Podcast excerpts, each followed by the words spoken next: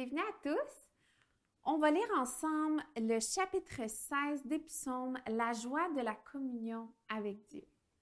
Garde-moi, ô Dieu, car je cherche refuge en toi. Je dis à l'Éternel, tu es mon Seigneur et tu es mon bien suprême.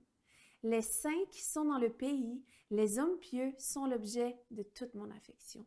On multiplie les idoles, on court après les dieux étrangers, mais moi, je ne verse pas d'offrande de sang en leur honneur, je ne mets pas leur nom sur mes lèvres. Éternel, c'est toi qui es ma part et la coupe où je bois, c'est toi qui m'assures mon lot. Un héritage délicieux m'est attribué, une belle possession m'est accordée. Je bénis l'Éternel car il me conseille, même la nuit, mon cœur m'instruit. J'ai constamment l'Éternel devant moi, car quand il est à ma droite, je ne suis pas ébranlé. C'est pourquoi mon cœur est dans la joie et mon esprit dans l'allégresse.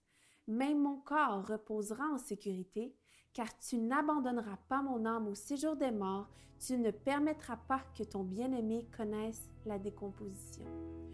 Tu me fais connaître le sentier de la vie, il y a d'abondantes joies dans ta présence, un bonheur éternel à ta droite.